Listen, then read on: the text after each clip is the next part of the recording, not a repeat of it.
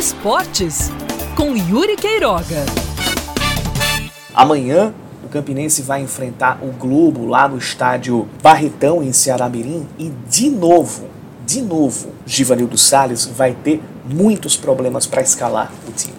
São nove desfalques ele só vai ter um lateral direito e um lateral esquerdo. Vai ter que mandar só 18 jogadores. Só, né? Antigamente você mandava 18 jogadores, 11 titulares e 7 reservas. Mas hoje, como você pode escalar até 23, então os elencos são maiores, você tem mais opções. Alex Travasso está de volta depois que cumpriu suspensão. Fabinho também está de volta depois de cumprir suspensão. E eles são a salvação da lavoura para que o técnico não precise fazer ainda mais improvisos. Ele já não vai poder contar com o Anderson Schmiller que era o cara que comandava a defesa do Campinense. O Cláudio Baiano também está em período de transição. Os outros desfalques são Alex Murici, que ainda está machucado, o Matheus Silva, que vai cumprir suspensão, o Vinícius Araújo também não consta na relação para esse jogo.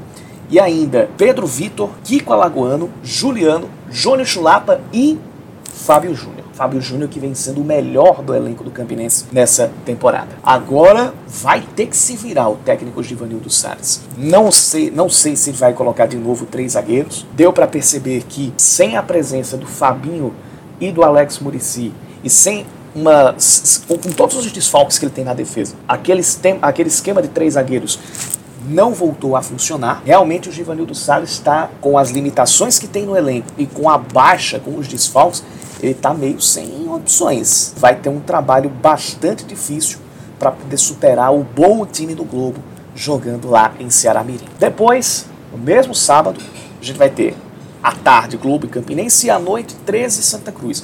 O panorama para o 13 é outro. O 13 vem de três vitórias, só que agora vai encarar o seu primeiro teste de fogo depois dessa repaginada no elenco enfrentando o Santa Cruz, que é o líder do campeonato, que vem com o futebol um pouco mais ajustado entre todas as equipes, o 13 vai mostrar se de fato evoluiu ou se as vitórias foram somente pela ineficiência dos adversários. Uma vitória em cima do Santa Cruz pode inclusive colocar o 13 dentro do G4. E no domingo a gente vai ter o Atlético de Cajazeiras jogando em casa. A gente vai ter o Atlético completando a sua jornada no primeiro turno da primeira fase, enfrentando ninguém menos que o líder, o América de Natal. Teve a, o seu crescimento, a sua recuperação posta em xeque depois da derrota para o Afogados da Engazeira, mas mostrou que o meio-campo e o ataque estão evoluindo. O que precisa se acertar é a defesa, que era, a gente poderia dizer, um dos pontos fortes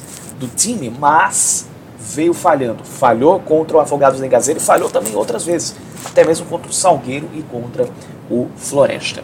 Esse então é o prognóstico para esse fim de semana. A gente vai ter sábado, Globo e Campinense às 3 da tarde pela Série D e às 7 da noite, 13 Santa Cruz pela Série C. E no domingo, 4 da tarde pela Série D, tem Atlético e América de Natal. Falo do Botafogo na segunda-feira, quando a gente vai ter o jogo contra o Manaus às 8 da noite.